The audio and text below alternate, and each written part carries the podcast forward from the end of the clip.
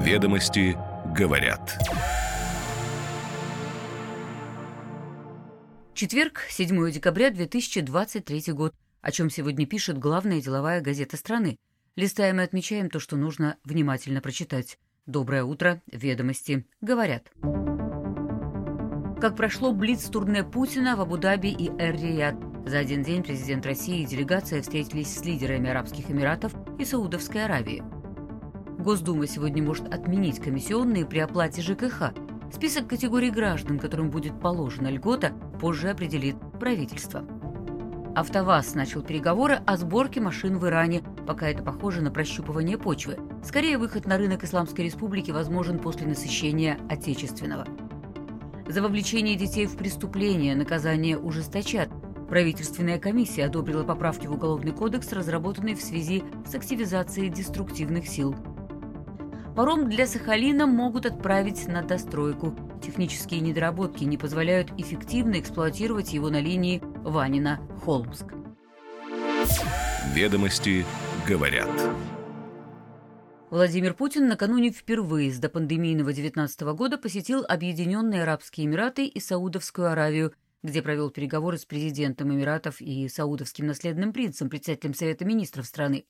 Помощник главы государства по международным вопросам Юрий Ушаков заранее назвал эти визиты блиц-турне, мощным выстрелом и сигналом международному сообществу, а Блумберг писал, что российский лидер использует поездки, чтобы укрепить партнерские отношения с ключевыми производителями нефти. ОАЭ с начала украинского кризиса стали главным торговым партнером Москвы в арабском мире. Товарооборот за 9 месяцев составил 8,8 миллиарда долларов, плюс 63%.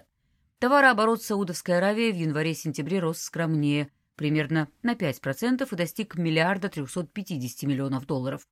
Обе страны приглашены стать членами БРИКС в будущем году.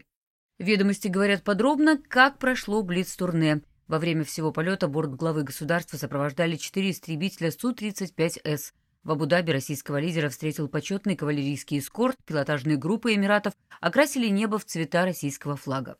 Площадкой для встреч стал дворец нации Каср-Аль-Ватан. Переговоры прошли и в составе делегации, и один на один, в закрытом формате.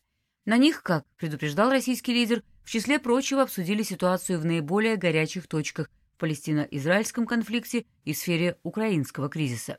Ну а в публичном выступлении Путин отметил, что благодаря президенту Аль-Нахаяну отношения России и Арабских Эмиратов вышли на беспрецедентно высокий уровень, как в двусторонней торговле, туризме, нефтегазовых проектах и взаимных инвестициях, так и в рамках ОПЕК+, на площадках международных организаций, включая Совет Безопасности ООН. Уже вечером президент вылетел в Эр-Рияд, где в Королевском дворце Аль-Ямама встретился с саудовским наследным принцем Бен Сальманом. Путин поблагодарил его за прием, отметил очень хорошие отношения в сфере политического взаимодействия, в экономике, в гуманитарных областях и пригласил в Москву. Принц выразил готовность посетить российскую столицу, где ранее в 2017 году бывал только его отец. В составе делегации обсуждалось сотрудничество в области энергетики, перспективы международного транспортного коридора «Север-Юг» и подключение к нему королевства. Проект коридора Индия, Аравия, Израиль, Средиземное море под эгидой Соединенных Штатов под вопросом из-за войны в Газе. Обсуждался также и этот конфликт, и ситуация на Украине. Ведомости дают сегодня и слово экспертам, анализирующим значимость встреч. Подробности уже на страницах газеты.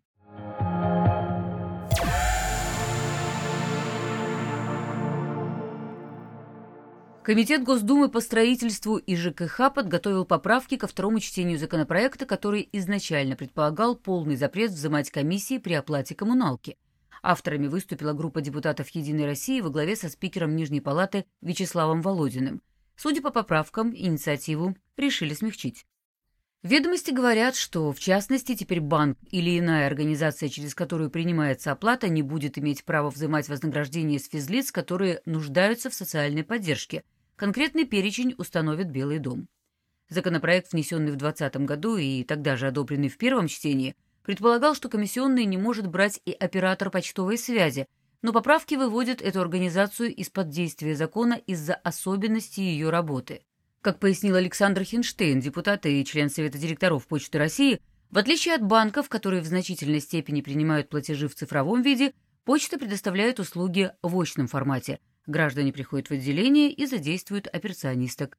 Примерно половина всех коммунальных платежей приходится на отделение в сельской местности, где банки физически отсутствуют, и если почта будет получать прямые убытки и прекратит принимать оплату за ЖКХ, это, по словам Хинштейна, станет серьезной проблемой для местных жителей.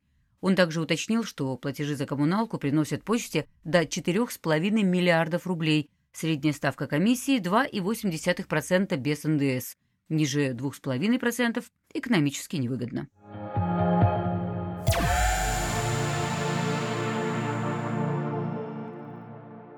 АвтоВАЗ ведет переговоры о сборке автомобилей в Иране, пока «Лады» там не продаются и конкретных сроков по выходу на местный рынок нет. Но со ссылкой на информированные источники ведомости говорят, что стратегия тут может предполагать как вариант со сборкой, так и без нее на начальном этапе. Основная проблема в технических требованиях к машинам. Иранские отличаются от российских. Между тем, на выставку Евразия Экспо, которая проходит сейчас в Тегеране, АвтоВАЗ привез «Лада Веста» в различных модификациях, «Лада Гранта» и «Нива Тревел».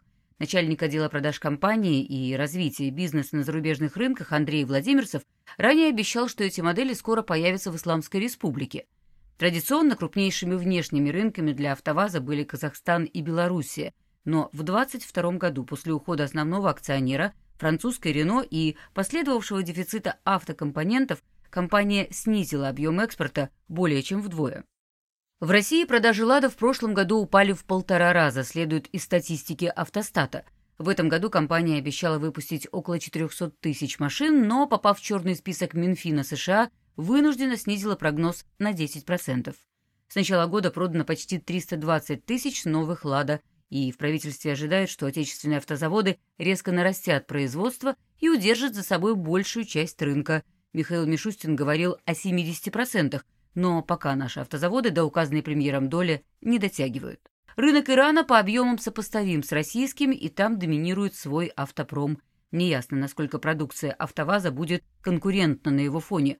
Поэтому эксперты считают, что переговоры российского производителя можно расценивать скорее как прощупывание почвы на долгосрочную перспективу, когда отечественный рынок уже будет насыщен.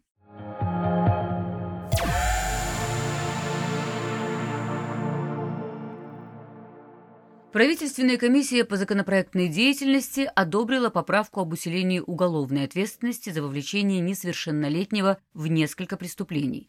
Изменение предлагается ввести в соответствующую статью Уголовного кодекса, наказание составит от 5 до 8 лет лишения свободы. В пояснительной записке к документу, подготовленной МВД, говорится, что сейчас такие деяния квалифицируются независимо от количества правонарушений, в которые вовлекается ребенок а значит максимальное наказание для преступников лишения свободы до пяти лет. Еще один аргумент – активизация попыток внешних и внутренних деструктивных сил дестабилизировать обстановку в стране путем вовлечения молодежи в противоправную деятельность. Юристы, между тем, полагают, что разработчики законопроекта не учли, что ряд преступлений небольшой или средней тяжести, как правило, оцениваются в качестве единого продолжаемого преступления – Например, если подросток вовлечен в совершение пяти тайных хищений из одного магазина, это будет юридически одно преступление.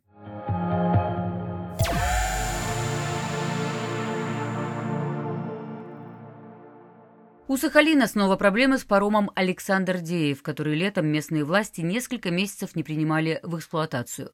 Это следует из ответа министра транспорта Виталия Савельева на запрос депутата Госдумы Алексея Корниенко – в частности, судно не может безопасно принимать на борт железнодорожные составы, что подтверждают осмотры его конструкций и причалов паромной переправы Ванина, Хабаровский край, Холмск, Сахалин.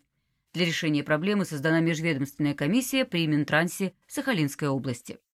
Ведомости говорят, что паром Александр Деев сначала долго не могли сдать. С 2017 года его строили на Амурском судостроительном заводе по заказу государственной транспортной лизинговой компании – Потом правительство Сахалинской области отказывалось принимать судно в эксплуатацию, и на линию Ванина-Холмск оно вышло только в сентябре. На АСЗ, между тем, достраивается паром-близнец Василий Ощепков. Стоила серия 9,8 миллиарда рублей. За два месяца работы Александр Деев перевез 2200 пассажиров, 1280 грузовых и 430 легковых машин и ни одного вагона, сообщают источники ведомостей, знакомые с проблемой. Еще один собеседник, близкий к судостроительному заводу, утверждает, что в случае запроса на доработку парома Его модернизация возможна только после заключения отдельного контракта. По информации источников газеты, проблемы связаны с недоработками Росморпорта. Александр Деев строился по техпроекту ведомства под новые причалы. Ведомости говорят.